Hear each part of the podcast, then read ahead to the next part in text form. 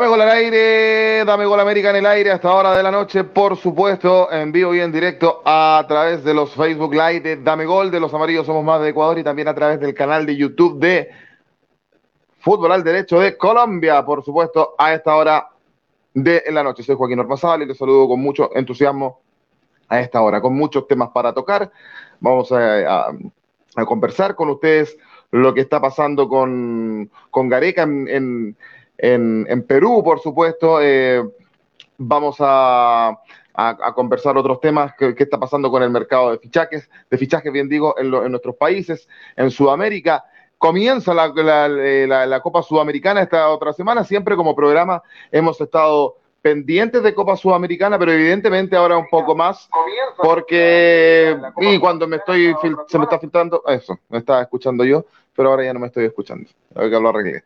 Eh, con Copa Sudamericana les decía que estamos pendientes ahora más que nunca porque eh, hay eh, equipos eh, de nuestros países, equipos de renombre, como es el caso de, Colo Colo y Católica en Chile, que van a estar participando en Copa Sudamericana. Así que con mayor razón vamos a estar pendientes de aquello. Todo eso y más se lo vamos a, comentar en Dame Gol América esta noche que comienza y hacemos presentar. ¿Qué pasa adelante? Miguel Renmuán solamente, este- solamente está jugando Chile hoy día en, en, en- en Dame Gol América. Miguel, ¿cómo te va? Buenas noches. Buenas noches, Joaquín. Buenas noches a toda la gente de Amegol, también los amarillos somos Miguel. más de fútbol. al- Sí, dígame. ¿Cómo le fue? En, ¿Por qué no nos cuenta cómo le fue allá en el extremo sur de Chile? Estuvo, entiendo que en Argentina, también en Río Gallegos, Punta Arenas, Chile, donde nos están viendo hasta ahora y allá son las 22 con 10. Sí, son las 22 con 10. Un, fuerte saludo para la gente de Río Gallegos, para mis familiares, mi, sangre, que estuvimos ahí compartiendo. Antes de la pandemia nos vimos, la pandemia nos separó y nos volvió a juntar ahora. Eh, muy lindo para allá, mucha, mucha nieve, mucho frío, Punta Arena heladísimo, menos un grado, menos, menos dos grados. Eh, los días cortitos, está amaneciendo a las 10 de la mañana, 9 y media. Está oscureciéndose cerca de las 4 y media, 5 de la tarde algo muy, muy inusual para nosotros, para este lado del continente, y, y- pero siempre es lindo. Eh, fue el Fuente Bulnes, eh, también a la mitad de Chile, que ahí en, eh, digamos, saliendo de Punta Arena. Y bueno, en Argentina también me tocó ver mucho fútbol, eh, un fútbol con frío, con viento, pero de todas maneras con mucha pasión, la pasión que se vive en Sudamérica y bueno, en, ahí en ese sector de, de la Patagonia Argentina se vive con mayor intensidad. Así que un fuerte saludo para Zúñiga Levicoy y bueno, para toda la gente que ahí está haciendo un poco de, de mixtura entre Argentina y Chile, uniendo ambas culturas para hacer una sola, un, un solo vivir. Así que muy, muy lindo por allá. Muy linda zona por allá también. Y cuéntanos, Miguel, eh, ¿qué pasa con el resto de los muchachos? Eh, eh, Mira, Diego, Diego le dice que gente está nos en va a un- preguntar. Diego está en un, en, una, en un taco, en un atochamiento, pero ya va a entrar. Schubert está terminando su programa de radio por Radio Redonda de Ecuador, así que también se va a integrar. eh, así que ya, ya están pronto los muchachos a, a ingresar. Alta sintonía en Dame Gol, también en Los Amarillos Somos Más. Eh, agradecemos a la gente que Sí. comparta la transmisión, que opine, que, que también... eh, y, a- y acaba de llegar Diego, ahí está Diego. Diego, Diego, llegó Diego. Ahí está Diego. Y con la camiseta del Milan, Diego, ¿cómo le va? Buenas noches. ¿Qué tal, muchachos? Buenas noches. Sí, esta me parece que es el 93. Eh, ese año me parece que campeonó el Milan, la Champions League, así que me, gustó la camiseta. Una camiseta retro muy bonita. Bueno, acá todo bien. Sigue un poco la resaca por la eliminación. Eh, Gareca fin de mes se va a decidir si continúa con la selección peruana o culmina su contrato. Bueno, su contrato ya culminó, ¿no? Sería un, en este caso, un nuevo, un nuevo contrato. Y acá hay un escándalo en Perú por el tema de, del repechaje, los temas extradeportivos, en el cual fueron invitados 180 personas, incluidos familiares, directivos de primera, segunda división, y también eh, famosos personajes como un dueño de un restaurante conocido acá en Perú, que no voy a mencionar su nombre porque le estaríamos dando publicidad grat- gratis.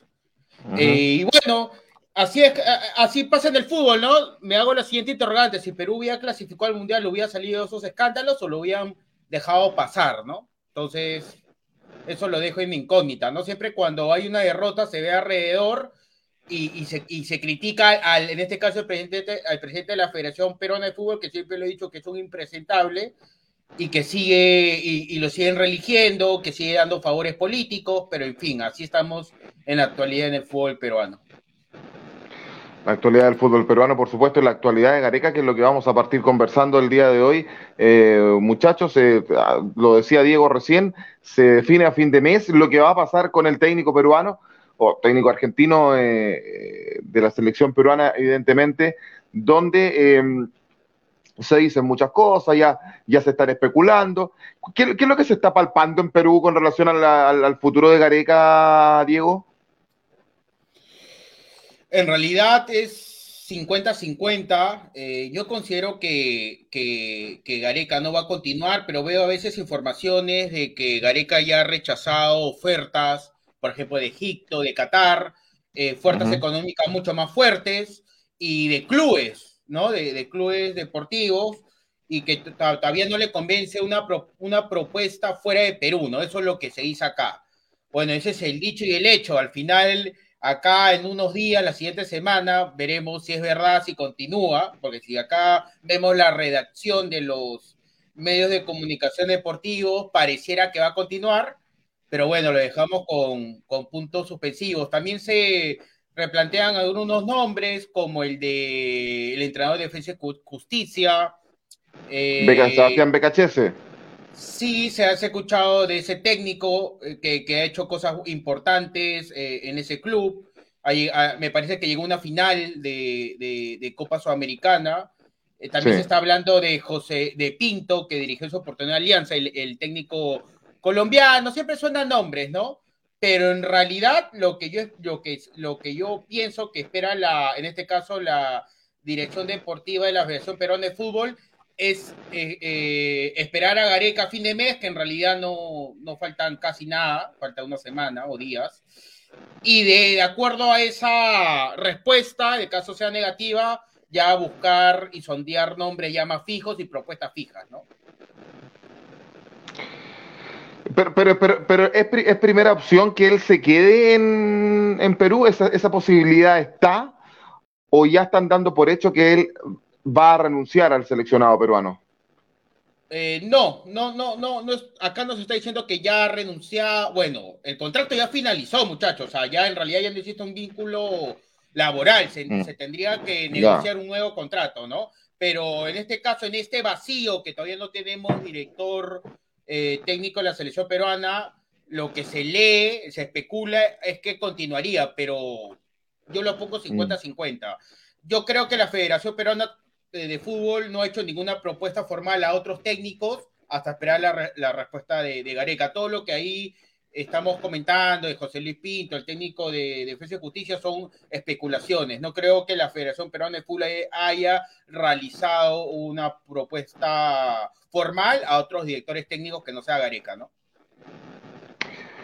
Y ante eso, Miguel, eh, ¿cómo lo visualizas tú viéndolo desde afuera, eh, la situación de Gareca? Eh, porque yo lo dije la semana pasada y creo que, que, creo que mi, mi, impresión es que si Gareca no continúa en Perú, él tomaría una selección que no le vaya bien en este mundial. Y yo ahí lo, lo asocié un poco con Ecuador, lo conversaba con Schubert y él decía es una posibilidad de que Alfaro no siga en Ecuador si es que Ecuador no le va bien y no, pasa segunda ronda de, de, del, mundial. Entonces estamos eh, eh, en procesos de incógnita con relación al futuro de Gareca Miguel. Sí, proceso de incógnita, pero también hay, hay un tema de, de, digamos, de convicción. Yo creo que Gareca es un entrenador que está para cosas mayores, lo de Perú quizás es un proceso y debería mantenerse. Sería lo mejor que le podría pasar a los peruanos, eh, porque tiene, digamos, el manejo de, de todo el proceso, por ahí cuando pasó la parte, eh, cuando clasificó Perú al repechaje, él dio una conferencia de prensa, acá en Chile también se escuchó bastante lo que él dijo, que, que la infraestructura no acompañaba, que habían cosas que mu mucho al, debe, eh, en temas de, de informativo, digamos, a temas dirigencial, eh, hizo una autocrítica bien interesante, pero también un, un envión importante anímico a- al pueblo peruano que, que ya está siendo protagonista, volvió a ser protagonista a nivel continental del fútbol, al- algo que a veces estábamos un poco alejados eh, de ver a Perú protagonista. Y ojalá que no se vaya de Perú, porque por el bien del fútbol peruano, Gareca le hace muy bien a, a Perú. Eh, creo que los entrenadores y los nombres que están sonando están por muy lejos de, de Gareca, con todo el respeto que se merece Becachese. Es un entrenador que, que por ahí tiene sus pergaminos, pero de fondo para entrenar a la selección peruana quizás le falta un poquito más de rodaje. Eh, por ahí eh, no sé si habrá otro entrenador en Sudamérica que le haga el peso a Gareca, eh, eh, pero de fondo es, es lo mejor que le puede pasar a Perú. Sería un desastre que se vaya. Sería algo muy parecido a lo que le pasó a Chile cuando se fue eh, Marcelo Bielsa. Eh, dejamos eh, pasar un, un excelente entrenador. Y en base a eso, eh, que es lo que uno podría prever, Diego, que podría pasar en Perú si es que Gareca se va. Cuando Bielsa se va, se, se, se- va de Chile, bueno, se trae a Claudio Borghi, proceso que no, no, no resultó del todo, hubo, hubo, hubo problemas de indisciplina entre medio, pero se, trato, se trajo un técnico que si bien no era bielcista, pero era un técnico ofensivo.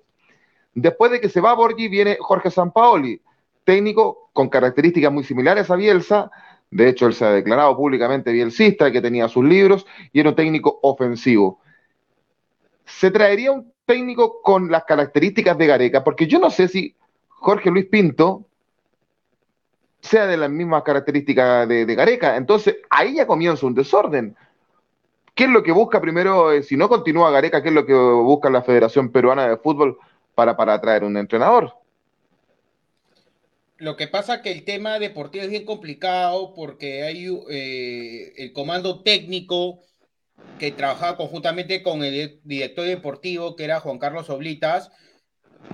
Era un trabajo distinto, caso aislado, con el tema eh, de la Federación Peruana de Fútbol, es decir, con el tema de, menores, con el tema de, reuniones con el presidente de la Federación Peruana de Fútbol. Gareca en realidad en estos ocho años no, no se metió al fondo respecto a las menores por diversos factores, el tema burocrático, corrupción, y ya teniendo, teniendo el trabajo de buscar jugadores con, un, con, con que tenemos un mundo de jugadores muy limitado, evidentemente no tenía el tiempo o la frescura para meterse en la reestructuración del fútbol peruano, ¿no? Entonces, lo que, lo que yo lo digo a título personal, yo creo que hay que buscar un técnico en caso no sea Gareca, porque una de las exigencias de Gareca para renovar es que se, haya, que se haga una reestructuración del fútbol peruano. O sea, el hombre quiere, en caso hipotético, renovar, meter mano desde menores y que se haga caso. Porque él a, a veces hacía reuniones, pero recomendaciones, pero ya quieren que sus recomendaciones se vuelvan vinculantes. Lo que debe de buscar Perú, tanto, no importa el estilo de juego, Joaquín, es el tema de reestructuración. Uno, un, un tipo como Bielsa, ¿no? Que hizo un- una cosa interesante en Chile. Él metió mano en, la, en, la, en las menores de Chile y eso lo, lo valió a Chile para que compita por lo menos 10 años en el fútbol sudamericano. Ahí, ahí hablamos de dos Copas Américas, dos Mundiales. Entonces, ahí eso fue gracias a- al trabajo de, de, de Bielsa. Respecto a, que, a qué entrenador también se está sonando, aparte de los que hemos mencionado, eh, es a Juan Máximo Reynoso. Si tú me dices, Diego, ¿cuál es el técnico, en caso Areca no renueve, te gustaría que esté en la selección peruana? No es un técnico que a mí me agrade, es un técnico que en, la, eh, o sea, como técnico es un, es un profesional a uno, yo me refiero como persona. Eh, Juan Máximo Reynoso en su época del Fokker era jugador de Alianza. Él felizmente no estaba en el vuelo y el siguiente año se fue a, a jugar por el máximo rival Universitario de Deportes. Esa es una tradición de todos los aliancistas, pero eso no quita de que sea un buen técnico y sí me gustaría, a pesar que es un poco agrio, antipático con, con, con, con la prensa peruana, siempre ha sido así cuando ha dirigido acá, pero hay que destacar de que el hombre ha ido a Cruz Azul, eh, Cruz Azul no campeonaba más de 20 años y campeonó. Acá campeonó con el Bolognese de Tana, que era un equipo chico. Campeonó con Universidad de Deportes, campeonó con Melgar. Entonces, en todos los equipos que he estado, eh, no, no tenía, era un equipo, era un, un, técnico que le gusta que sus equipos primero defiendan bien y de acuerdo a eso vaya atacando. Entonces tú me dices, Diego, una característica parecida a Gareca me parece que es Reynoso, porque los equipos de Gareca primero se defienden y de ahí tratan de jugar bien a la, a la pelota. Así que veremos qué pasa. No sé si Juan Máximo Reynoso le interese en la actualidad eh, pertenecer a la selección peruana de fútbol, pero sería un, un técnico interesante y que yo creo que ya está preparado para la Liga Mayores, ¿no? Porque se para, para- entrenar a una selección sudamericana ya hay que estar preparado, ¿no? En todos los sentidos. Sí, él dirigió al coronel Bolognesi de Tacna, eh, el, eh, el Universitario de Deportes, eh, Juan Aurich en Perú, después, ah, y también el Sporting Cristal, ha dirigido equipos importantes del fútbol peruano. Luego, como bien lo decía Diego, se va al Cruz Azul en México, eh, después dirige el, el, el Melgar, el Melgar Real eh, y el Real Garcilaso de Perú, y vuelve a México a dirigir al Puebla y vuelve al Cruz al Cruz Azul. Es un entrenador, eh, Miguel, que, que tiene un currículum interesante para dirigir una selección ya. ¿eh? Sí, un currículum interesante y... Pero van a sonar muchos nombres, y en esta época de, de- reemplazo y cosas van a sonar bastantes nombres, así que no, no, no, no, no nos sorprendamos que mañana salga otro nombre y así va a ser porque obviamente cualquier eh, entrenador con prestigio quiere, quiere, quiere tener a la selección peruana, cualquier selección sudamericana que tenga interés en ir a un mundial.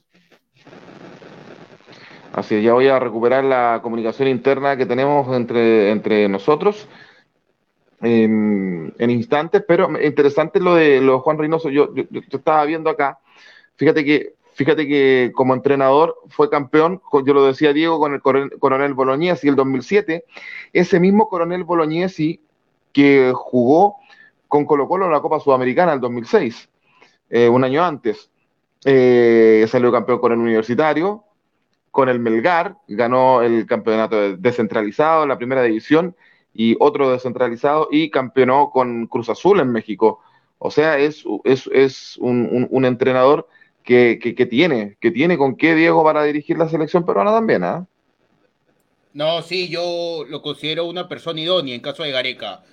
Nunca se ha nombrado mucho de Juan Máximo Reynoso, pero yo creo que ese sería el tapadito, pero veremos si él quiere venir al fútbol peruano. Lo que pasa es que el, el tema dirigencial acá, muchachos, es muy complicado. Hay mucha corrupción, hay, hay muchas, hay mucho.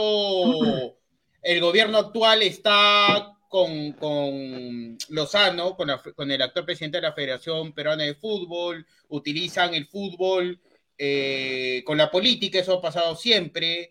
Eh, entonces, eh, el tema de, de venir una selección que tiene estos problemas, ya sea dirigenciales y de base, porque hay, hay un signo muy importante en la base del fútbol peruano, no ha habido dos años eh, por la pandemia, la agarraron de excusa para que no, no haya campeonato de menores, que hace una semana recién se ha, ha comenzado a jugar, y eso tarde o temprano no va a pasar factura, que en, que en un país no se haya jugado dos años de campeonatos menores, es por lo menos para mí una generación perdida, así que veremos, es una, es una, y aparte lo que ha hecho Gareca es una vara alta, ¿no?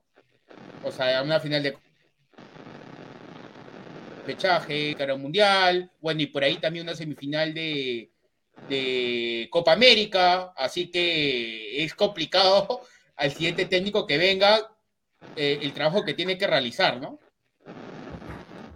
Sí, sí, evidentemente, este es un, es un entrenador que no está, que no está en el radar de mucho. Miguel, eh, en caso de que nos comuniquemos por interno, te pediría hacerlo a través de Instagram en este minuto, por favor. Listo, Miguel, perfecto. Eh, Joaquín, voy a ir con, lo, con el anuncio. no me haga nuestro- caso, no me haga caso, ya tengo el WhatsApp. Listo, vaya entonces. Tiene que dar el anuncio, Joaquín, eh, los auspiciadores. Ah, sí, pero mire, claro que sí, pues mira, que yo tengo algo A ver. acá. A ver, Bueno, esto que te- ustedes ven aquí sí. Y esto que está en una cajita bien bonito, un, un regalo que todavía no entregamos, pero ya lo vamos a entregar. ¿ah? ¿Ya? ¿Todavía lo tiene Aquí ahí? está. Todavía lo tengo aquí, sí, pues si no me olvido de los amigos. Oiga, oiga pues. Pero, pero Vamos, vamos sí, con los anuncios. vamos con los anuncios que tiene que ver con esto. ¿Qué dice aquí? Dame gol. ¿Y cómo se hizo esto? Yo les cuento de inmediato. Claro que sí, porque son nuestros amigos de Imagina y Estampa. Claro que sí.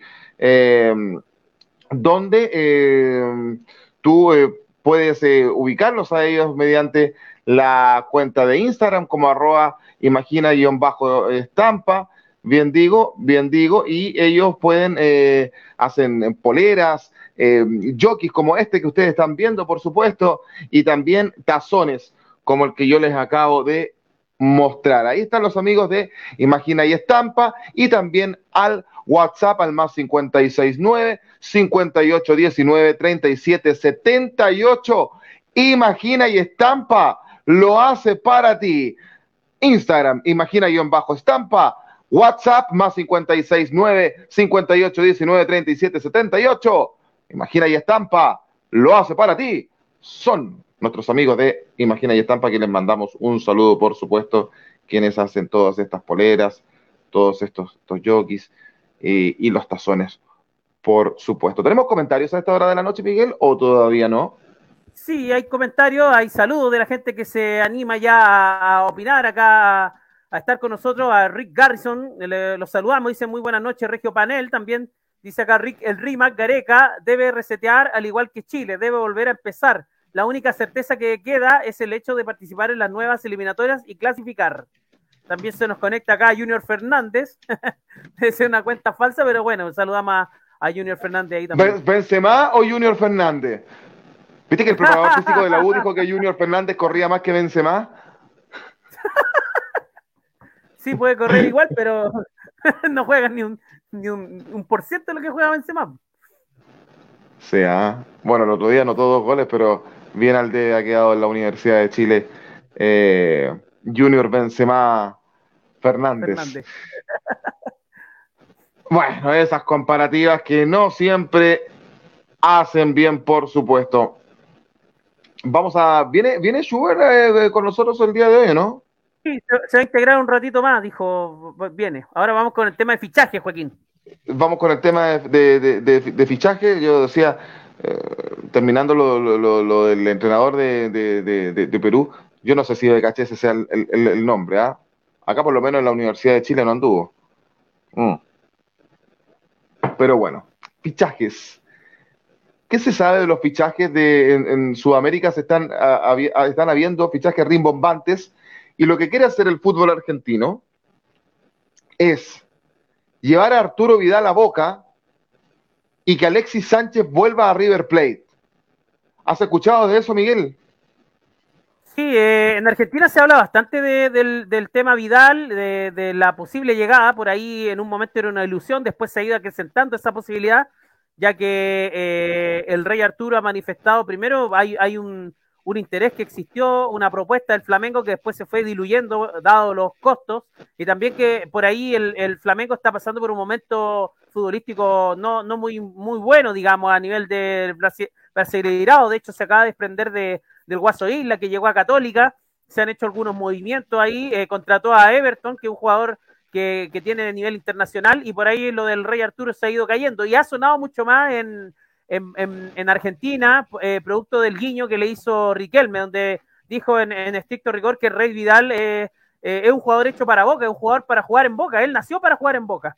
Y que te lo diga Riquelme es porque el hombre sabe, porque el hombre siente la camiseta y porque ob obviamente valoriza a Arturo Vidal como jugador interesante. Por ahí Ricardo Lunari lo dejo en este programa cuando lo entrevistamos. Dámelo a Vidal siempre. Y claro, de repente la gente cuestiona y en Argentina está dividida. La prensa en Argentina por ahí alaban la posibilidad de que llegue Vidal, le daría un realce no tan solo a Boca, eh, eh, con chance de poder pelear quizás la Copa Libertadores, sino que también al nivel del, del torneo local es un atractivo. Eh, por ahí comparable a cuando llegó Ivo Basay para los chilenos, o por ahí cuando llegó el italiano Rossi, o, o por ahí cuando llegó Trezeguet a River Plate, cosas que a veces en un momento eran impensadas y después se fueron dando.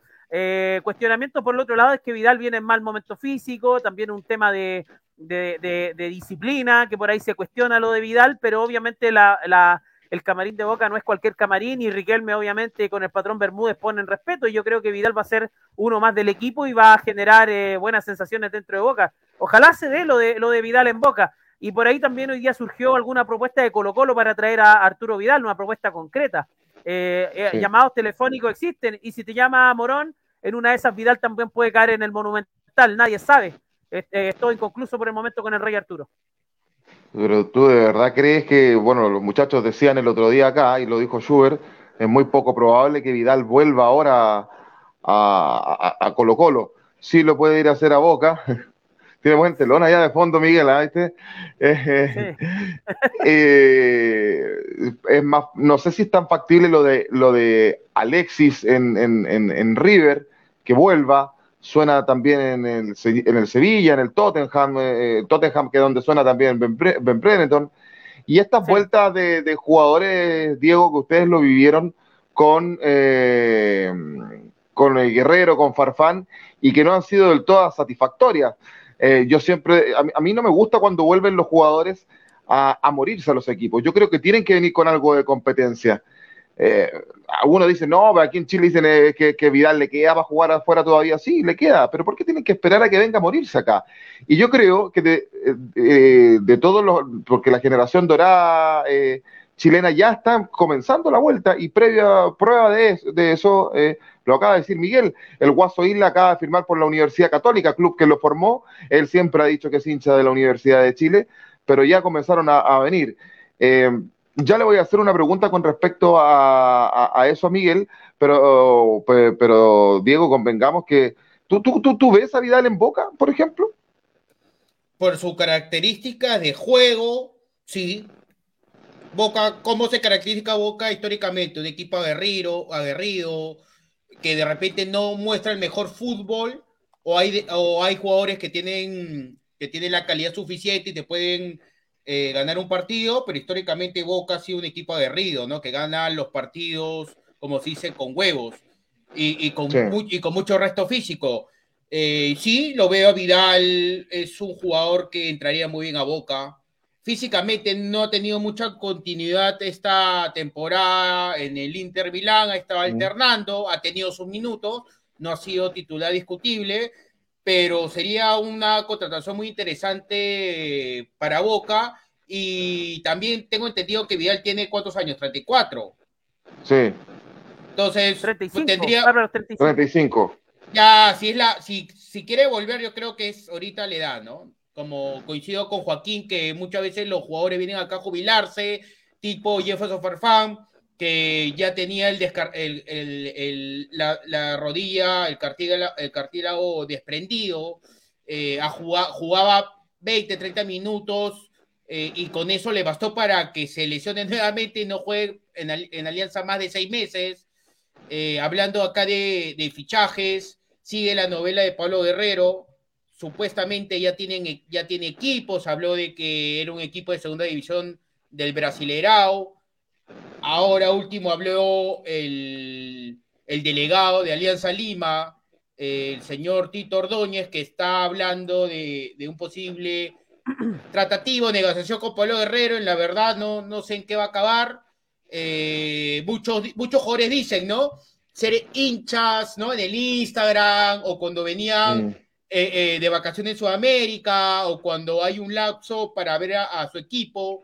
Eh, y, sí, ¿no? Dan el amor en las redes sociales, pero realmente un jugador, un futbolista profesional que dice estar agradecido con el, eh, con el club que te formó, que eres hincha desde pequeño, debe ir a ese equipo, ¿no? No de repente al nivel cuando juega en Europa, pero no venir ya lesionado o con una, o con una rodilla que ya, ya no está para el fútbol profesional. En el caso de Guerrero, yo no sé a qué, a qué edad quiere retirarse en Alianza. Ya es un hombre que tiene 38 años. Ya va a cumplir 39 años el próximo año. ¿Qué- ¿A, qué hora- a cuándo quiere llegar a Alianza? ¿A los 40 años, 42 años? Entonces es una falta de respeto a, a la institución y donde él dice llamarse hincha. Si Guerrero es hincha de Alianza Lima, debe de firmar hoy- el día de mañana por Alianza y tener una, un- una pretensión económica de acuerdo al club. Acá se está discutiendo de Farfán que él gana 60 mil dólares mensuales. Es, eh, es eh, una de las contrataciones que, que mayor costo ha tenido en el fútbol peruano. Nadie en el fútbol peruano en la historia ganó 60 mil dólares mensuales. Obviamente, parte de, de- de- este pago lo realiza los auspiciadores, pero al final son 60 mil dólares. Y el hombre no ha querido negociar para reducir eh, este monto a pesar de que no juegue. Entonces, claro, se menciona que quiere mucho club, pues esas actitudes de pesetero, a mí la verdad me deja mucho que desear, ¿no? Están muy disgustados la, la hinchada con Farfán por ese tema, ¿no? Si tú eres consciente que no juegas seis meses porque tú ya has venido lesionado, que otra cosa, al momento del examen médico, el club se ha hecho de la vista gorda, ese también es culpa del club, no del jugador, de aceptar a un jugador ya lesionado y con una lesión eh, complicada, eh, no se queda reducir el sueldo, ¿no? O sea, eso deja mucho que desear, la verdad. Eh, Joaquín, Y- eh, Diego, eh, un poco haciendo la similitud de lo que hablaban ustedes respecto a algún jugador que llega en buena edad a su equipo o al equipo de sus amores, se me viene al- a la mente al- y al tiro al caso el ca- el- la situación de, de Jaime Pajarito Valdés, un jugador que, que llegó a Colo Colo en muy buena edad, él, él partió muy joven de en Palestino, hoy día él tiene 41 años y está jugando en Santiago Wander, tiene un, buen, un nuevo renacer, pero de fondo el Pajarito Valdés eh, llegó a Colo Colo cuando tenía 31, 32 años, es una muy buena edad, quizá él tenía muchos años más para jugar en Europa, y él llega proveniente desde el Parma, eh, pasó por el Bari, eh, después Fiorentina, Leche, Atal- Atalanta, Sporting de Lisboa, el Parma, y el, el 2013, eh, el 2014 arriba a Colo Colo, y estuvo hasta el 2019. Él se dio el gusto de llegar en buen momento, en, en- en quizá en, en el pic de su carrera, a- al club de sus amores. Y hoy día eh, se recuerda eso porque, claro, suena lo de Vidal, suena lo de Zamorano, que también vino a jugar a avanzada edad a Colo Colo. Eh, por ahí todos se acuerdan del retorno de Marcelo Salas a, a la Universidad de Chile. Eh, también hablan de Alexis Sánchez, que recién lo decía Joaquín, hay muchas posibilidades y hay un contacto con Gallardo. Estuvo eh, Alexis Sánchez este fin de semana en, en Buenos Aires haciéndose algunos chequeos y algún, alguna preparación física, así Mm. que no descartemos que quizá Alexis pueda retornar a River. Sería muy interesante también. Miguel, ¿es la contratación de Mauricio Isla por parte de la Universidad Católica el fichaje más rimbombante de Chile en, el- en el minuto? ¿Y crees, porque él dijo que no, pero crees tú que es la figura en la estrella del campeonato hoy por hoy? Eh, yo creo que sí, porque de fondo viene de un fútbol competitivo, de Flamengo, es un jugador que, que, que es- está a nivel de selección, es un jugador que, que hace diferencias, que en la selección es titular, así que yo creo que realmente eh, va, va- es, es la contratación del fútbol chileno hoy día, sin lugar a dudas. Eh, fíjate que Católica también confirmó a César Pinares, aparte Sí. del defensor que ya había llegado de Santiago Wander, eh, Daniel González. Otro buen refuerzo que anduvo en Católica, no anduvo en Colo Colo y en otros equipos, pero en Católica anduvo eh, Pinares. Sí, Andudo Pinares también eh, se acaba de confirmar la llegada de Martín Rodríguez al DC United de la MLS, un jugador que ha, tuvo contactos con- para llegar a Colo Colo, lo de Pinares también, que venían del mismo equipo, y finalmente terminan regalando, eh, eh, bueno, en el caso de que venían del fútbol turco, eh, el caso de, de Martín Rodríguez llega al DC United, un equipo que yo tengo recuerdos sobre todo en la época que estaba el Diablo Echeverry. Eh. Un equipo de, los, de los primeros, digamos, profesional, profesional del fútbol eh, estadounidense. Así que eh, para ahí los hinchas de Colo Colo están un poco molestos con, con Martín Rodríguez, pero ojo, yo creo que el futbolista trabaja por, por, por, por dinero y eso es un tema para discutir. ¿Cuánto sientes la camiseta? ¿Cuándo es momento de irse? ¿Cuándo no? Hay que estar en los pantalones de los jugadores y a veces lo del caso del Guaso Isla se ofreció, hubo contactos con la U, el equipo sus amores y no, no se pudo, y no se pudo simplemente. Y por ahí los hinchas ya lo quieren matar para el próximo clásico, que en agosto, que va a ser ultra pifiado. Pero ojo, averigüemos bien, señores, y veamos por qué no llegó el Guaso Isla a la U. Hoy día acaba de renunciar el gerente general Auber, así que eh, por ahí Ah. en la U se hacen no tan bien las cosas.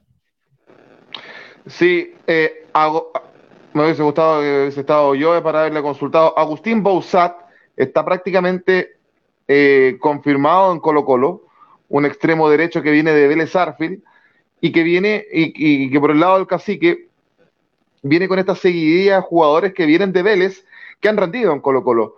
Eh, el caso de Emiliano Amor en la defensa, el caso de Juan Martín Lucero, que hace un rato atrás Colo Colo goleó a Deportes Temuco por Copa Chile, por Copa Chile 5 a 1. El equipo de Temuco está en segunda división y de los cinco goles, eh, Lucero hizo tres. Eh, los otros dos lo hizo Gabriel Costa, el amigo de, nuestro amigo Diego Andrés.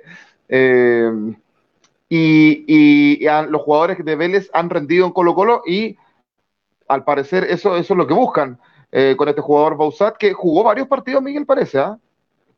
Sí, tuvo bastante participación, no fue titular titular, es un puntero por el lado derecho, entiendo, con bastante llegada y, y, estos futbolistas que a veces alternan el primer equipo, no son titulares titulares, acá en Chile con eso les basta para hacer diferencia. Sí.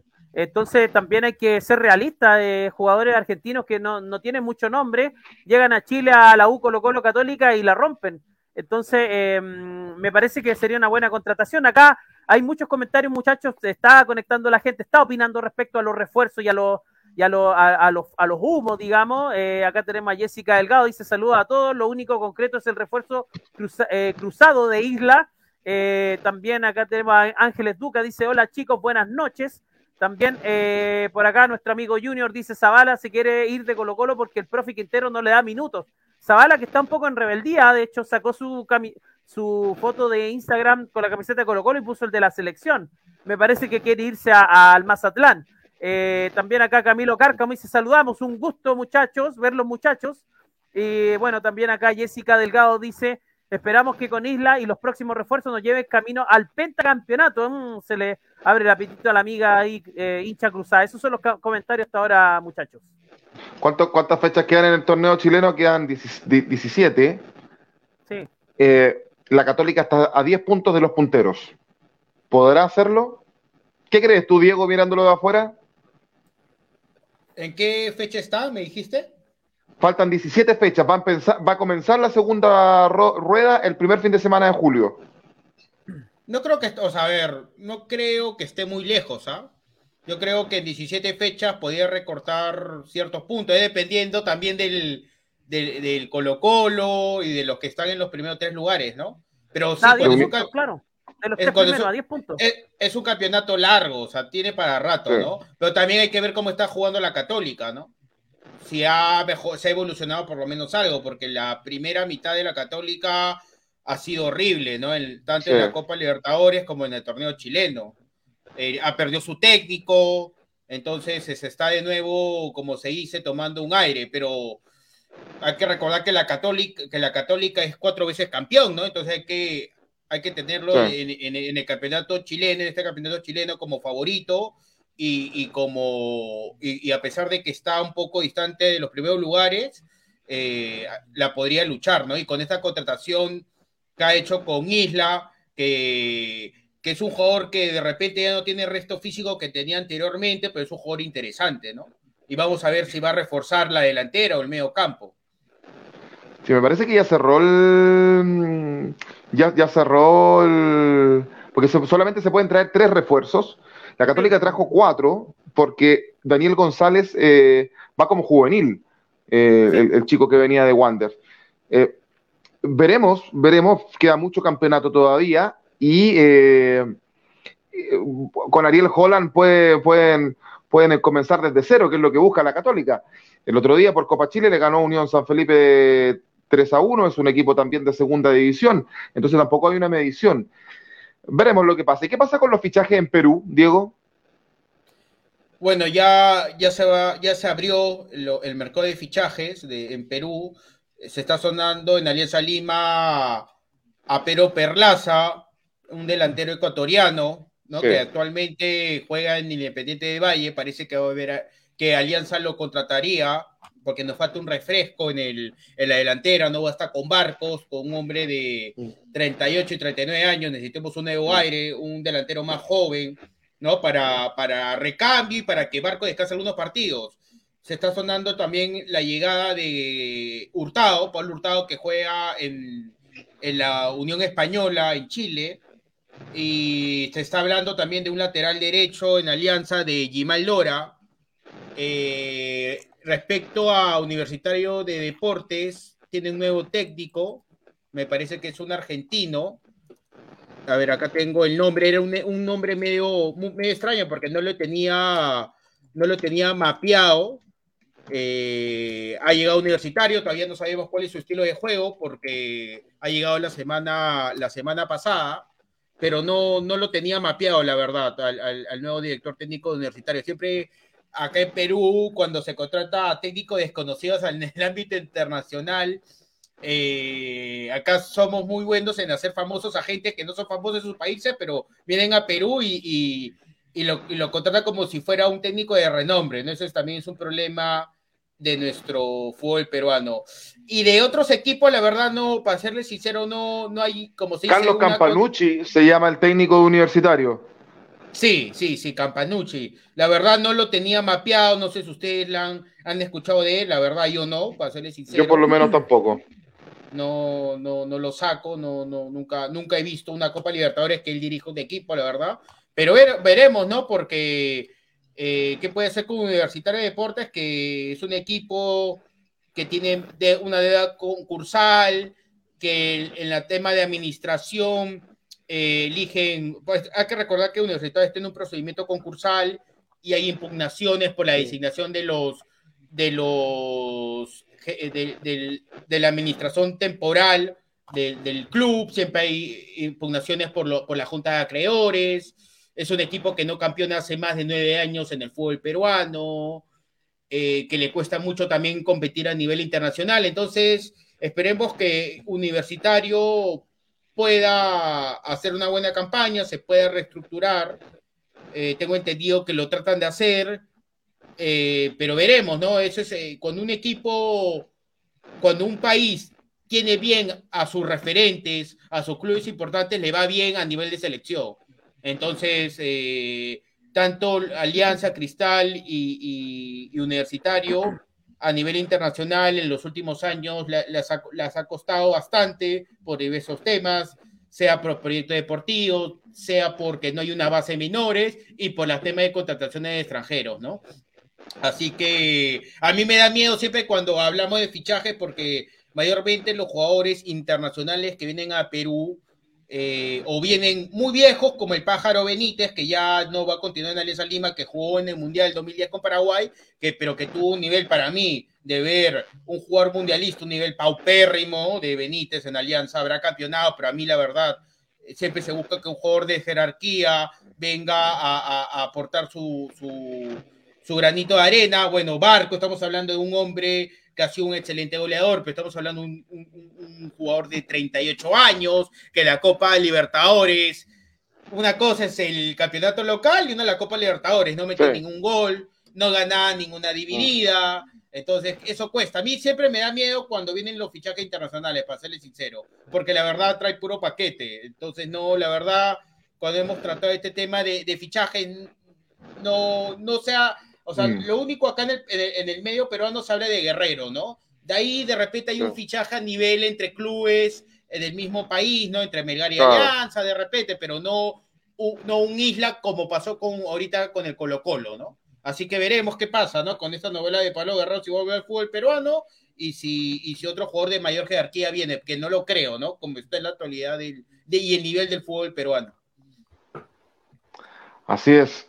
Bueno, eh, dicho esto con la actualidad de, los fichajes en el fútbol chileno y el fútbol peruano, eh, que nos acaba de, eh, interiorizar eh, Diego en el caso del vecino país. ¿Qué está pasando con el arquero de la Universidad de Chile, Miguel Relmuán, Hernán Galíndez, portero de la selección ecuatoriana también?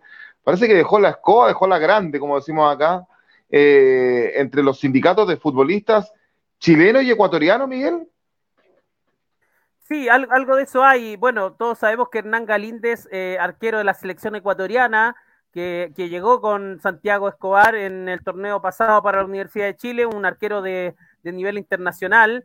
Eh, la verdad, eh, muchachos, para la gente que nos ve desde afuera, es un arquerazo, pero en la U se mimetizó con este mal rendimiento, eh, fue generando más dudas que certeza este arquero, y hoy día el, el jugador busca una salida eh, bien complicada porque acusa de que la, eh, la Universidad de Chile como institución no ha cumplido con el contrato. ¿Y qué acusa en este caso Galíndez? Hostigamiento, acusa eh, eh, una especie de amenazas que ha recibido de su integridad a su familia. Eh, por ahí eh, lo utiliza por medio de su representante, que es Rodrigo Abadí, Abadie. Y, y- y bueno, mediante su representante tratan de sacarlo del país bajo esta perspectiva. Eh, también exigen el pago de 300 mil dólares para liberarlo.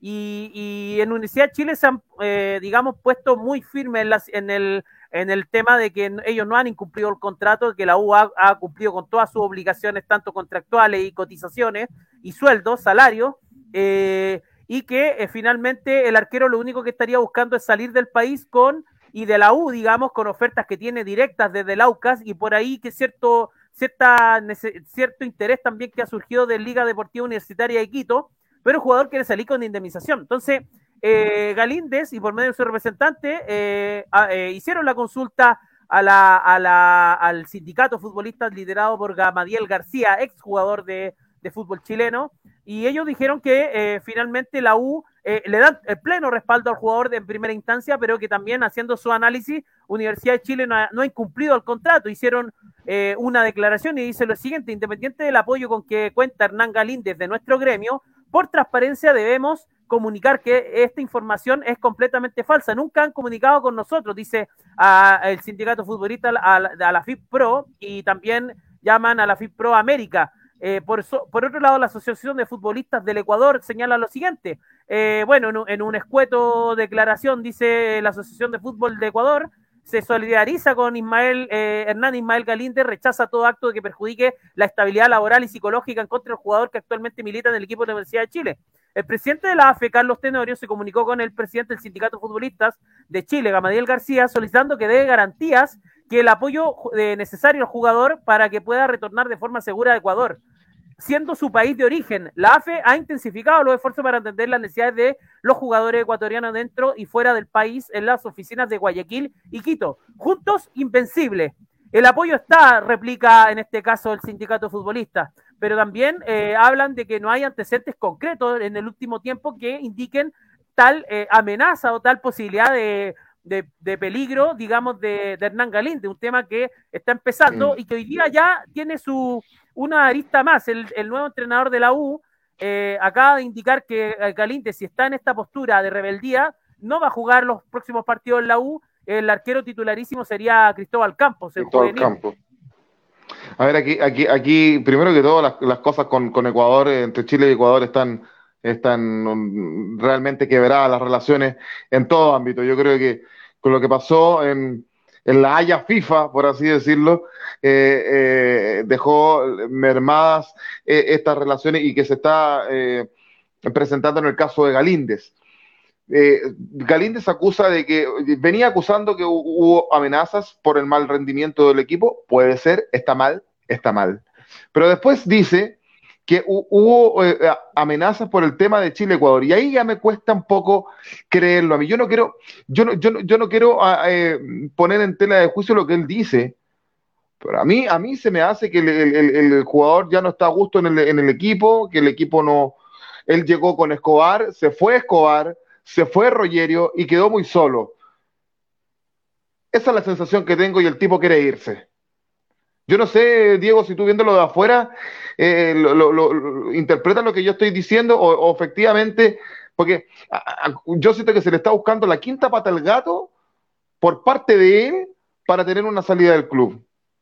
Pero de verdad hubo amenazas concretas, hay medio de prueba que acreditan su alegación. Es que lo que se sabe es que hubo amenazas, pero cuando la U estaba mal, nada que ver con lo de Byron Castillo y la selección de Ecuador. Entonces, ahí lo que dice Joaquín, aquí está como manipulando una misma situación que es este, extemporia a lo que es la realidad de hoy. Es que Galíndez tiene respaldo del plantel, tiene el respaldo del sindicato futbolista, tiene el respaldo de la dirigencia de la U, tiene el respaldo del entrenador entrante que le dio la titularidad y lo reafirmó en el último partido. Pero aún así Galíndez quiere salir con indemnización acusando un tema antiguo porque no ha aportado nuevo antecedentes, eso es lo que se, se indaga y se ha visto en, en, última, en la última información de un tema pasado para poder aprovecharse de ir ahora. Pero quiere una indemnización, ¿por qué sentido? Si las amenazas vienen de supuestos hinchas, ¿qué tiene que ver el club ahí? Y aparte hay medidas judiciales, no hay medida de protección, no, será, no, sé, no sé cómo será en Chile. Falta pero de, de garantía de y apoyo necesario garantía. al jugador. Falta, falta de garantía están pidiendo finalmente. Entonces, eh, eso es un tema extradeportivo. No sé, no sé si eso sea una causal de ruptura para finalizar un contrato deportivo, ¿no? Eh, yo creo si el futbolista, ¿no? ¿no? No sabemos exactamente a ciencia cierta eh, qué es lo que ocurre, pero si ya no se sienta a gusto, llegar a un acuerdo de mutuo disenso, ¿no? Sin, sin querer una indemnización, ¿no? Porque parece que su pretensión es muy alta, ¿no? No, el club la apoya, la, la, el sindicato de jugadores la apoya, te vamos a ayudar todo el, todo el soporte legal y algo, igual te quiere decir que sea sincero, ¿no? No me siento a gusto, no me gusta el club, no me gusta el país, no, no sé, no, no, no me gusta el entorno y, y llegar a un acuerdo, ¿no? Eh, de mutuo disenso, pero querer eh, que se rompa un contrato y encima una indemnización que el club no tiene nada que ver, me parece un poco desubicado, ¿no? Como se dice.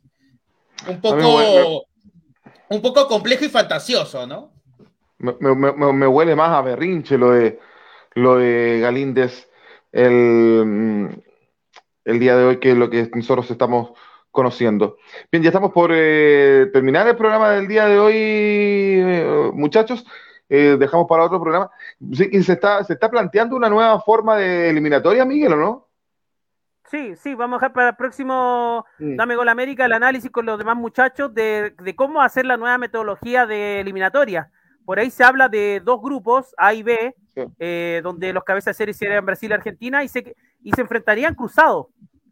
Y posteriormente habrían clasificados directos y un eh, eliminatoria, digamos, más pequeña con los equipos secundarios. Pero, y de ahí ¿Como, ya como los, el- como el los campeonatos sudamericanos, sub-20 y sub-17? Mm, algo parecido, sí, algo parecido, con la diferencia que se que los rivales, eh, el- los, ri- los equipos del grupo A se enfrentarían al, a, lo- a los rivales del grupo del grupo B, no en el, en el grupo A en sí.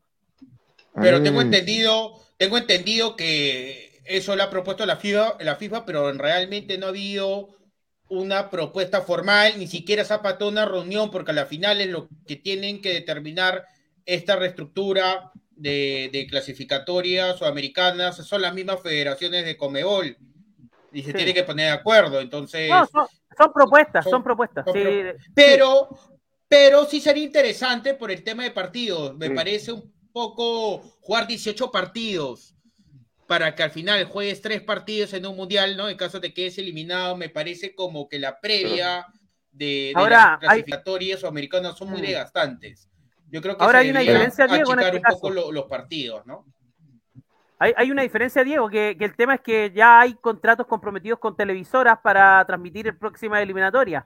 Y tú tienes que cumplir con la cantidad de partidos que está estipulado en el contrato. Por lo tanto, tienes que buscar la metodología que asegure esos partidos.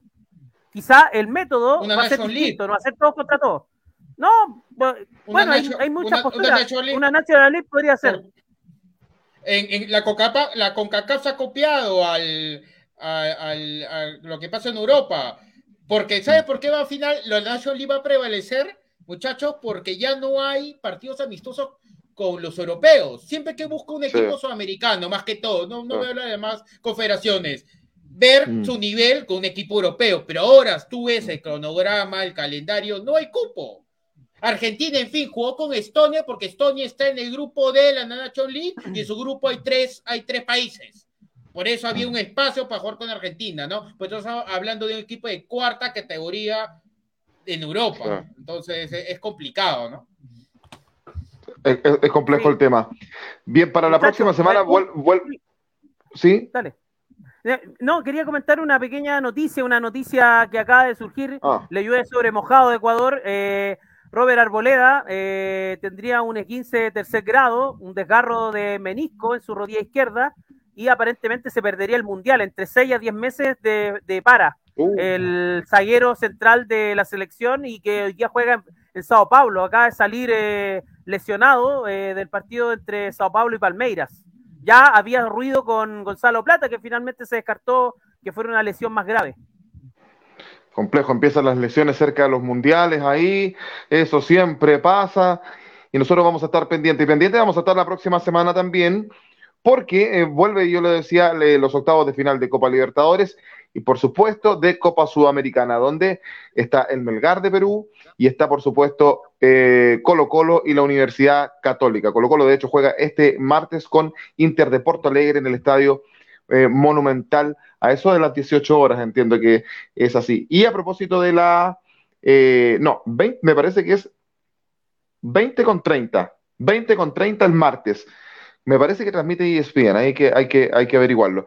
Y eh, por último, antes de ir lo- a, a los últimos comentarios, decir que hace un par de semanas se confirmó que la televisión abierta chilena va a transmitir los partidos de los equipos chilenos en Copa Libertadores el próximo año.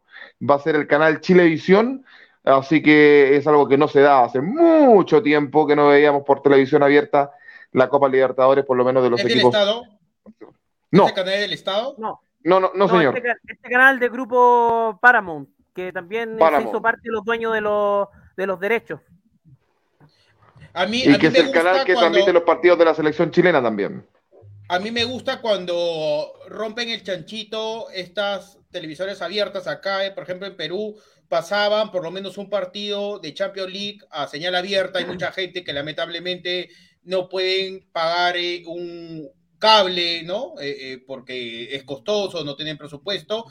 Y es paradójico porque tú vas a Europa, particularmente yo siempre viajo a España, y no pasa ningún partido a televisión abierta. Tienes que ir a un bar para ver el partido, ¿no? ¿Cómo es que en otro continente sí pueden pasar un partido por ahí de manera gratuita y en el país de origen no, ¿no? Algo curioso que lamentablemente el tema del fútbol es comercial, netamente comercial y, y que, Mm. que genera dinero, ¿no? Es, es evidente que la industria deportiva eh, es negocio, ¿no?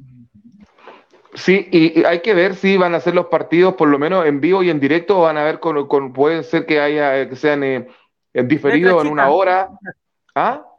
Letra chica. ¿Te acuerdas cuando en la época de, mm, me parece que PCN, PCN fue como de las primeras televisoras sudamericanas que se hizo de la Copa Libertadores, Sí. transmitía con una hora de diferencia eh, Megavisión acá en Chile en los partidos. Estaba empezando el primer tiempo eh, de- en ese canal y ya estaba empezando el segundo tiempo en PCN, por ejemplo. Sí, eso pasó con la selección chilena, eh, chilena en, el- en el- en la, en la peor, en la peor campaña que hicieron para Corea-Japón 2002, que tuvieron Sí. que agruparse tres canales chilenos para poder transmitir los partidos de la selección. Y cuando jugaba de visita, se hacía con un tiempo de, de- de diferido. O sea, Mm. ya se estaba jugando el primer tiempo eh, y no se estaba transmitiendo. Y cuando comenzaba el segundo tiempo, empezaba la transmisión del partido. Eh, y eso también pasó con el mismo canal Chilevisión cuando transmitió la final de Copa Sudamericana del año 2011, cuando fue campeón la Universidad de Chile. Eh, esperemos que no sea así, ¿ah? que, los partidos sean en directo como eran en antaño. Miguel, últimos comentarios. Vamos con últimos comentarios. Acá dice Jorge Chávez. Eh, que hay de cierto que se cayó el fichaje del goleador colombiano Miguel Ángel Borja a River Plate de Argentina. Claro, noticia ahí en desarrollo, dice nuestro amigo Jorge. También soy fan de Independiente de Santa Fe, campeón de Copa Sudamericana y subcampeón de la Copa Libertadores Femenina. También saludamos a Erika que se conecta. También eh, a, bueno, a Jorge Chávez, Ricardo Martínez y a toda la gente que se conectó. A Camilo Cárcamo que dice: Miguel te regaló una caja llena de tazones de fútbol. Joaquín me las rechazó. No, que tengo una colección de tazones. ¿ah? ¿Para qué estamos con cuentos? Tengo una colección de tazones. Don Diego, que tenga un muy buen fin de semana. Bueno, muchachos, hasta luego. Espero que le vaya bien. Eh, el domingo juega Alianza Lima, estaremos en el estadio. Se han vendido solamente 6.000 entradas. Hacer que a los hinchas que dicen ser Alianza, es en las buenas y en las malas. Y esperemos que por lo menos hayan 20.000 personas en el estadio. Esperemos que también Colo Colo le vaya bien. No sé con quién se enfrenta. Que Inter de Porto Alegre. No, pero fin de semana no, no tienen torneo local. En... No, no, ha vuelto. Vuelve el primer fin de semana de julio y como lo decía, se está jugando Copa Chile y acaba de ganar 5 a 1 al Deportes Temuco. Ah, ok, yo pensaba que fin de semana jugaban ya el torneo local, así que buena suerte para todos los colocolinos. Un nuevo rival, pero no es el, el Inter de Porto Alegre de hace 10 años que campeonó la Copa Libertadores, así que veremos que, que puedan competir, ¿no? Ojalá que pueda competir. Oiga, Diego, me dicen por interno que van a haber chilenos en el Mundial, por los árbitros. no, pero también, mira, ¿cómo es el destino, no? Nosotros estamos eliminados del Mundial, Perú ya está eliminado, pero Chile todavía tiene su expectativa judicial para llegar al Mundial. Entonces, No, parece eh. que Chile tuvo más cerca de llegar al Mundial que Perú. no sé, Eh, Es algo que es algo que ya ni se habla porque hubo, explotó un escándalo el fin de semana con lo que está cobrando Eduardo Carleso la Federación Chilena, algo así de ah, 10 millones de dólares o algo, o más, o más, mucho más creo que era. Eh, bueno, harina, harina de otro costal, como decimos acá. Miguel, que tengas un excelente fin de semana. Igual para ti, Joaquín, para Diego, un fuerte abrazo. También para toda la gente que se conectó. Nos vemos próximo jueves.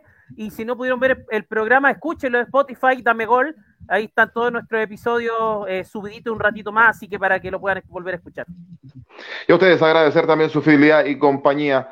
Eh, volveríamos, eh, no, vamos a informar si vamos a tener eh, autopase el lunes. Es feriado también ese día acá en nuestro país. Eh, dos, en dos semanas seguidas hemos tenido feriado. Eh, y por lo que es cierto de no mediar nada extraño, eh, vamos a estar con Dame Gol América el próximo jueves ya, ojalá con panel más completo. Que esté muy bien, que les vaya bien.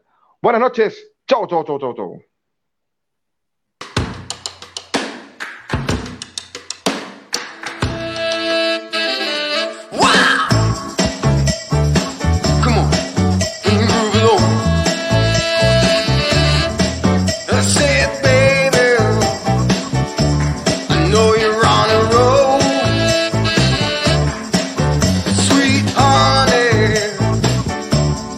second real.